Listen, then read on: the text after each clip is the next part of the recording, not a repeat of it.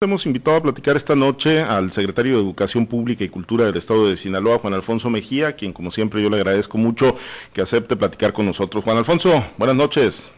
¿Cómo estás, querido Pablo César? Es un gusto saludarte a ti y a todo tu auditorio. Fuerte abrazo. Gracias, Juan Alfonso. Pues has estado, ¿no?, en una constante dinámica de informarle a la ciudadanía, a los padres de familia, a los maestros, a los estudiantes, ¿no? ¿Cómo, cómo vamos en medio de la pandemia? ¿Qué decisiones están tomando? Eh, obviamente se está arrastrando el lápiz, diseñando planes, pero bueno, vino el presidente el viernes y sábado, que anduvo por acá por Sinaloa y pues ahí dejó abierta la posibilidad, ¿no?, de regresar antes de que termine el presente ciclo escolar a las aulas, eh, regresar con clases presenciales. Juan Alfonso, tú que estás pues todos los días, ¿no? En la, en la valoración junto con las autoridades de salud, con los maestros, ¿sí es una posibilidad real esto de que se regrese a clases presenciales antes de terminar el ciclo 2020-2021?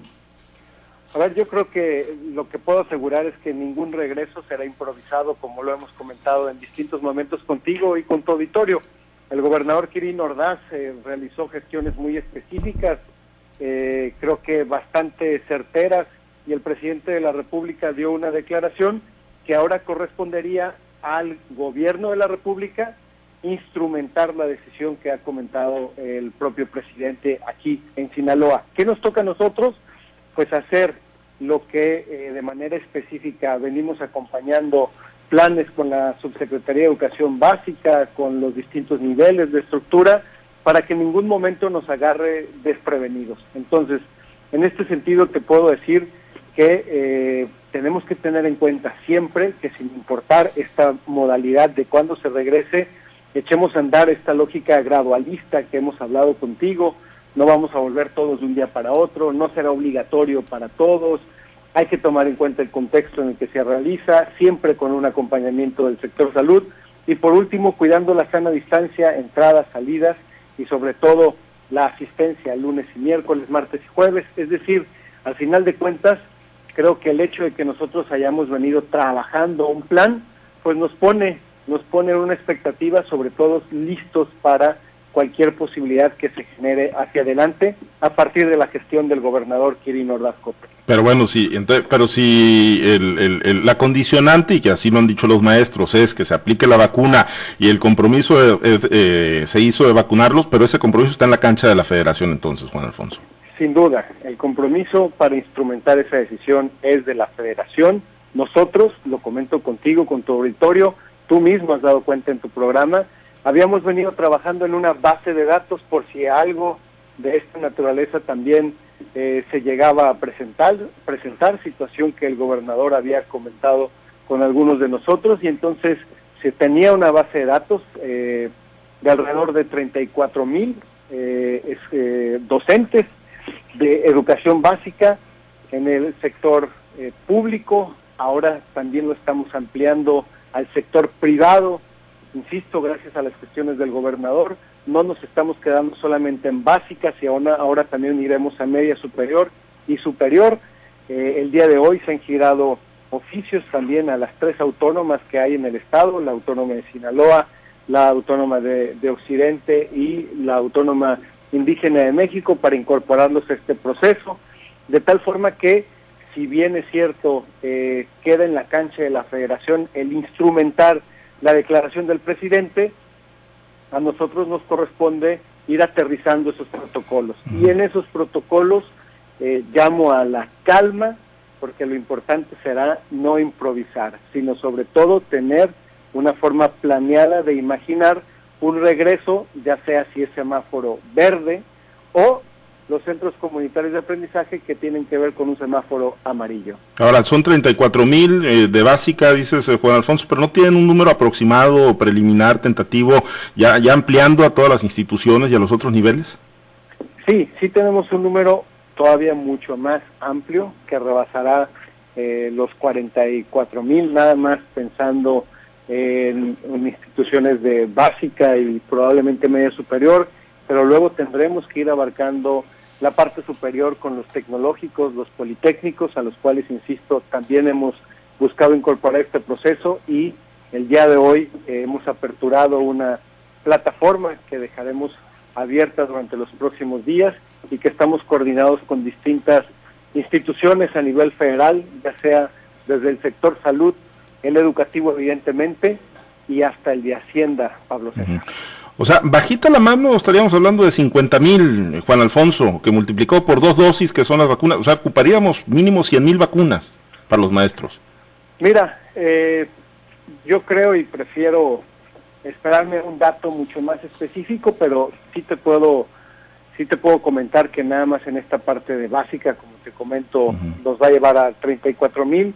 Y luego, insisto, soy muy cauteloso en, la estrategia que tendremos que echar hacia adelante en cómo imaginar un regreso, pero igual de cauteloso también soy respecto a cómo instrumentar la eh, el pronunciamiento del presidente de la República a partir de la gestión del gobernador.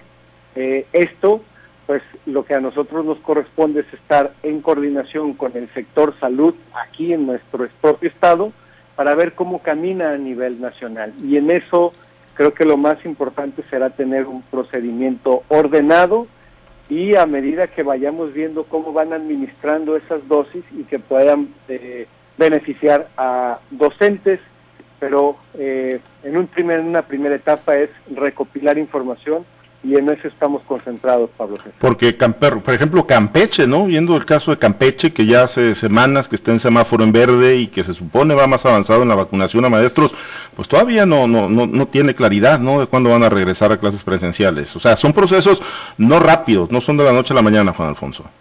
No son decisiones que son un hecho como tal, un acto, sino es un proceso, un procedimiento. Pero eh, dejémoslo en más allá de un semáforo en verde, que es el que se refiere con un regreso a clases, de acuerdo al decreto presidencial, eh, un semáforo amarillo con la posibilidad de estos centros comunitarios de aprendizaje que hemos venido proponiendo. Creo que lo más importante es que tú tengas un trabajo planeado y que te permita sobre todo imaginar cómo aterrizas una decisión. Por eso creo que es importante tener en cuenta que será un proceso gradual, que no será de la noche a la mañana, que no me lo imagino obligatorio en un inicio, creo que tiene que seguir siendo una solución, no parte del problema, la escuela, que hay que tener en claro la parte territorializada, no es lo mismo una zona rural, una zona urbana, de acuerdo al municipio si ha habido contagios o no ha habido, los espacios que se viven en una institución de educación superior a una institución de un jardín de niños, en dónde se encuentra el jardín de niños, hay que darle un espacio de, libertad a la propia institución para aquellos que pueden dar un paso hacia adelante, aquellos que no lo desean hacer en un principio, y será un, un imaginar, un caminar, sobre todo bastante, insisto, planeado y aterrizado, aterrizado de acuerdo a contextos, Pablo César. Porque un padre de familia, Juan Alfonso, pues con, con toda razón puede decir, oye, yo no quiero enviar, que un padre de familia que no está vacunado, ¿no? Un padre, una madre de familia que, que no reciben todavía eh, ninguna dosis, pues con toda razón pueden decir, hey, yo no quiero mandar a mi hijo porque el riesgo ahí va a estar en la escuela, de que a lo mejor otro niño, otro compañero lo pueda contagiar y luego el virus termine en la casa de ese padre de familia a ver si soy claro, aquel padre de familia que entre en ese caso, no lo veo obligatorio que tenga que mandar a su niño. Así de claro, así de sencillo. Creo, insisto, que la escuela al día de hoy ha sido parte de la solución, no del problema, sin importar con la vacuna eh, que se pueda llegar a dar en este proceso, insisto, creo que lo más importante será tener protocolos muy específicos como los que ya hemos venido trabajando, eh, y que estaremos dando a conocer como estos donde no debe haber más de nueve niños que con un docente, como estos donde tendremos que imaginar una asistencia que sea lunes y miércoles o martes y jueves, donde tendremos que reforzar aprendizajes, muy probablemente para aquellos que van a cambiar de nivel educativo y para eso necesitaremos todo el plantel y no solamente unos salones. Entonces creo que lo más importante es mantenernos informados. Hoy estamos en el momento de recopilación de la información. Habrá que ver cómo fluyen las vacunas en nuestro estado, pero seguimos en la ruta de esa gradualidad para imaginar, sin importar cuándo suceda ese regreso, que sea sobre todo bien planeado y que tenga una utilidad social en nuestra comunidad educativa. ¿Siguen funcionando los, los esquemas de aprendizaje, de enseñanza que se han diseñado en medio de la pandemia, Juan Alfonso? ¿Siguen captando la atención de los estudiantes? ¿Siguen colaborando los padres de familia, los maestros en el desgaste, pues que acusan ya, están todavía muy comprometidos con sacar adelante esta situación? Compromiso hay de parte de los docentes y de los padres de familia, ni que decirlo sin embargo, yo creo que es importante voltear a ver el número de meses que nos ha tenido esta pandemia y no es lo mismo, evidentemente, decir dos meses a decir diez meses después. Recordemos que hemos logrado cerrar un ciclo escolar, aperturar otro y ahora hemos llegado a la mitad y nos vamos a enfilar hacia un nuevo cierre de ciclo escolar donde habrá casos de niños y niñas que no se han parado en sus escuelas en todo un año. Entonces, tratar de tapar el sol con un dedo y decir que no pasa nada sería eh, ser bastante ingenuos. Claro que hay sin duda cierto desgaste, no solamente en los niños, sino en los padres de familia y hasta en la estructura. Y por eso hemos buscado innovar en todo momento, adelantarnos a ese desgaste natural que se pueda vivir. Y los centros comunitarios de aprendizaje siguen siendo una medida que nos permita luchar en contra del abandono escolar y que sea un paso intermedio entre ese regreso anhelado por eh, muchos de nosotros y también la cautela que debe existir, porque lo primero que debemos de tener en cuenta es estar seguros en nuestra salud, saludables en nuestra comunidad educativa. Así es que, nuevamente insisto, el centro comunitario de aprendizaje es ese camino intermedio. Los colegios particulares en, ya varias ocasiones han hecho el intento, Juan Alfonso, desde lo nacional, incluso aquí en Sinaloa también algunos, algunos planteles de, regresar, ya de retomar las clases. Eh, algunos aseguran, bueno, que ya se hicieron inversiones en los colegios para adecuar las instalaciones y que hay voluntad de sus docentes, que entiendo, pues no, no, no están no bajo el, régimen de un sindicato. Eh, tampoco hay luz verde para ellos, para el regreso presencial. Recordemos que creo me, me, parece oportuno mencionar que la discusión que se ha dado a nivel nacional y a nivel local en el tema de escuelas particulares es completamente diferente. A nivel nacional tuvo que ver con este regreso, eh, algunos dirían eh, hasta amago, algunas plumas así lo calificaron o voces eh, autorizadas hablaron de este tipo de titulares. Yo me atrevería aquí en lo local que se estuvo viendo sobre distintas opciones y los colegios particulares han sido solidarios, solidarios en encontrar una opción que más convenga a las comunidades educativas. Y, eh, en ese sentido han estado esperando a la Secretaría de Salud que de, de, manera específica ha comentado que necesita que el Consejo Nacional de Salud, que está por sesionar mañana, eh, mañana y pasado mañana, pueda dar un pronunciamiento al respecto para que entonces sea salud quien nos autorice a la Secretaría de Educación para imaginar qué tipo de planes o soluciones adicionales podemos echar a andar y donde los colegios particulares se quieren insertar en esa dinámica. hay, quienes eh, leen esto, el, que todavía no puedan regresar ellos, tampoco los colegios particulares, Juan Alfonso, que esto obedecería pues a, no evidenciar, ¿no? Eh, pues la diferencia que hay, ¿no? De quienes tienen la posibilidad de enviar a sus hijos a un colegio particular y quienes tienen la posibilidad nada más de enviarlos a la escuela pública, con, con pues, lo que eso pueda implicar, ¿no? En las modalidades de enseñanza, en la tecnología, en las instalaciones, y pues bueno, para no eh, evidenciar y no profundizar todavía más la, la brecha, pues dicen, pues todos frenados, aunque sí se pudieran tener condiciones en los colegios particulares en este momento. Fíjate que yo creo que los niños y las niñas son eso, niños y niñas, y ahí no distinguen si son de escuelas privadas o si son de escuelas públicas. Y cuando un niño o niña empieza a resentir toda esta realidad que estamos viviendo en casa, eh, donde no han pisado las escuelas, donde los niños empiezan a portarse o comportarse de manera diferente eh, y la tensión social en los hogares empieza a subir, pues no distingues entre escuelas públicas y escuelas privadas, de tal forma que lo más importante que nos debe interesar es cómo están esta parte socioemocional. Y créeme que si hay una de las partes que a nosotros aquí en la Secretaría nos interesa, es al final de cuentas cómo se encuentran todos los niños sin distingo y sin esa parte de escuela pública o privada, de tal forma que lo que hemos venido esperando todos, incluido el secretario, es esa luz verde de la Secretaría de Salud, porque hay un decreto presidencial en términos de salud que le impide a la Secretaría de Educación dar un paso hacia adelante, porque eh, lo que debemos privilegiar es el tema de salud para toda la comunidad educativa, públicas y privadas. El tema de la deserción, Juan Alfonso, donde han eh, puesto especial énfasis ¿no? para tratar de frenarla al máximo, ¿qué tanto se ha podido contener en los diferentes niveles? Mira, nos ha venido dando resultados una estrategia que denominamos desde hoy en la escuela. Eh, nos permitió en un momento en específico llegar a hacer una medición y hablar de 1.6 de abandono escolar, donde las predicciones se llevaban hasta el 10%. Sin embargo, debo de ser eh, también muy específico y muy claro.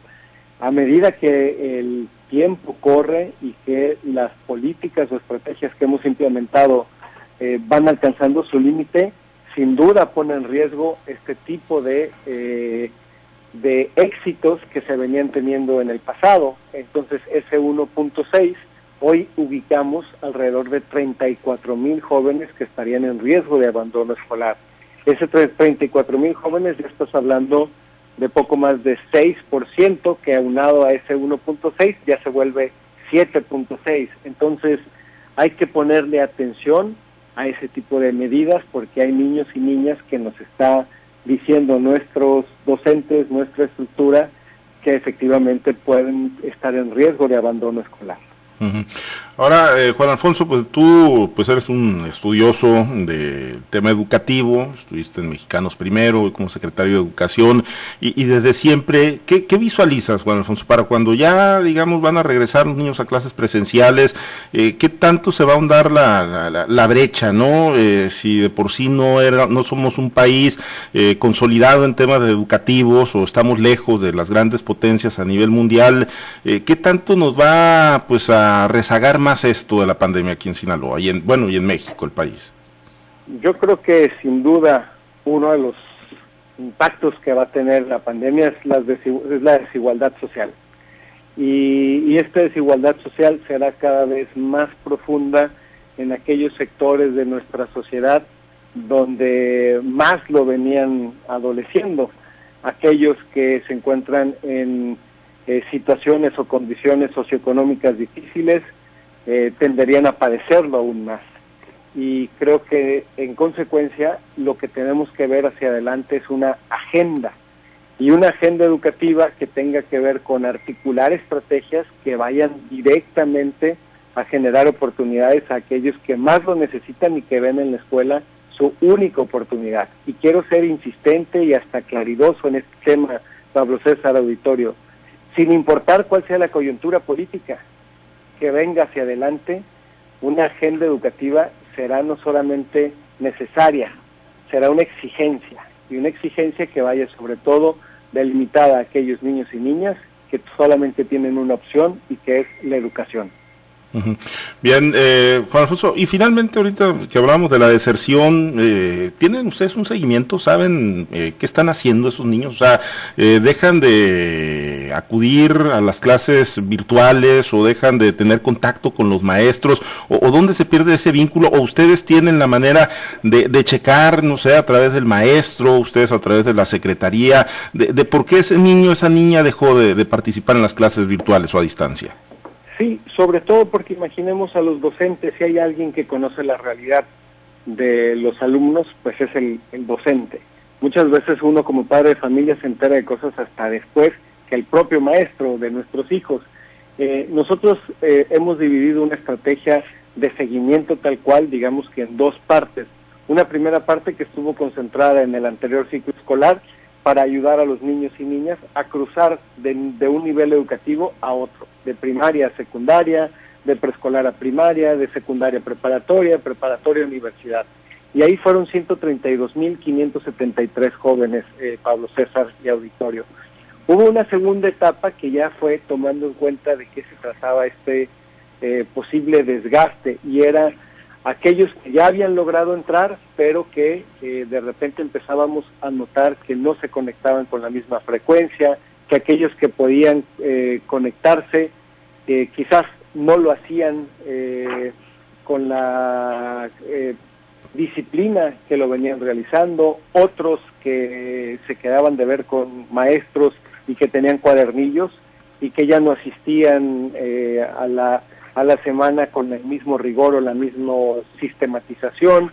Y entonces fuimos dándole seguimiento a poco más de 90 mil niños. Esos 90 mil niños que llamaron nuestra atención se volvieron después 62 mil y hoy son 34 mil. Entonces, ¿quién es el que nos ha permitido estar cerca del niño para entender qué es lo que le está pasando? Sus propios maestros.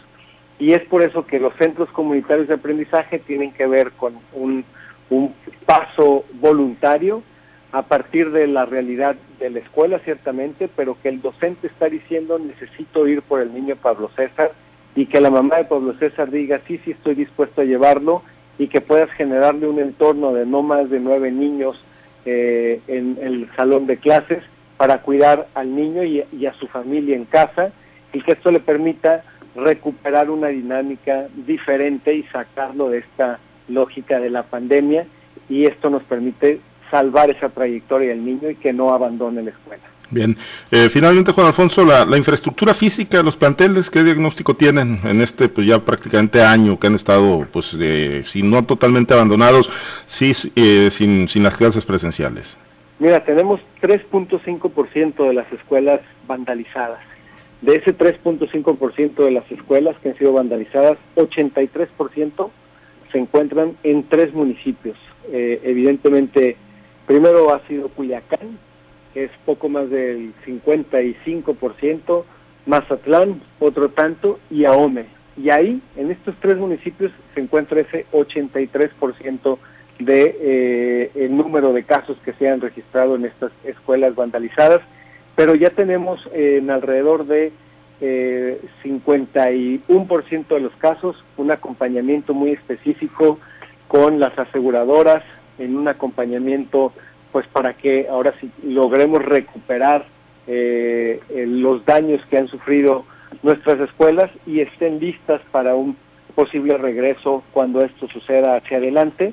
Y sobre todo pues que no le, no le termine costando a la comunidad educativa, sino que sea el seguro quien termine eh, ayudándonos y cooperando con la parte que le corresponde. Muy bien, pues ojalá, Juan Alfonso, se tenga la posibilidad ya del regreso presencial por lo más pronto posible y en las mejores condiciones. Por lo pronto, pues esperar vacuna y pues todo depende ¿no? también de la Secretaría de Salud. Y sobre todo, Pablo César, con vacuna o sin vacuna, en, semáforo verde, verde fosforescente, amarillo opaco, como quieran, lo importante es no improvisar. Y en la Secretaría de Educación no somos improvisados Así es que no tengo duda que lo, lo hemos hecho bien y lo podremos hacer mejor y que para estos niños que la educación es una opción, pues pueda ser sobre todo su mejor opción. Te mando un fuerte abrazo a ti y a todo tu auditorio, querido Pablo. Gracias, recibo un saludo de Freddy Montoya, saludos afectuosos para el extraordinario secretario. A, mi amigo Freddy, maestro también. Gracias. Un abrazo, un abrazo Juan Alfonso, pendientes es el titular de la Secretaría de Educación Pública y Cultura, Juan Alfonso Mejía. Bueno, pues ahí está, sí se ve complicado, ¿no? Ahí las cuentas, aunque pues ahí vamos a, estar pendientes del, número final, pero imagínense nada más, ¿no? De puro nivel básico, estamos hablando de 34 mil docentes en todo el estado de Sinaloa, cada persona pues necesita dos dosis de las principales vacunas, la de Pfizer, esta polémica de AstraZeneca o la Sputnik, la que usted diga y mande, pues prácticamente todas ocupan doble dosis, entonces estaría estaríamos hablando de 68 mil vacunas solamente para el personal de, de, nivel básico. Así que no está pues para nada sencillo y además, bueno, pues obviamente pues los padres de familia que van a decir, bueno, pues yo voy a mandar a mi hijo y el riesgo ahí va a estar latente de que otro compañero, otro niño, otra niña pueda ir contagiado y ahí se, se traspase el virus. Pues eh, no, no es un tema sencillo, coincidimos ahí con Juan Alfonso Mejía y lo importante es que pues no se actúa con improvisación, sino que se está actuando con protocolos y con planes bien diseñados. Gracias al titular de la CEPIC, Juan Alfonso Mejía López.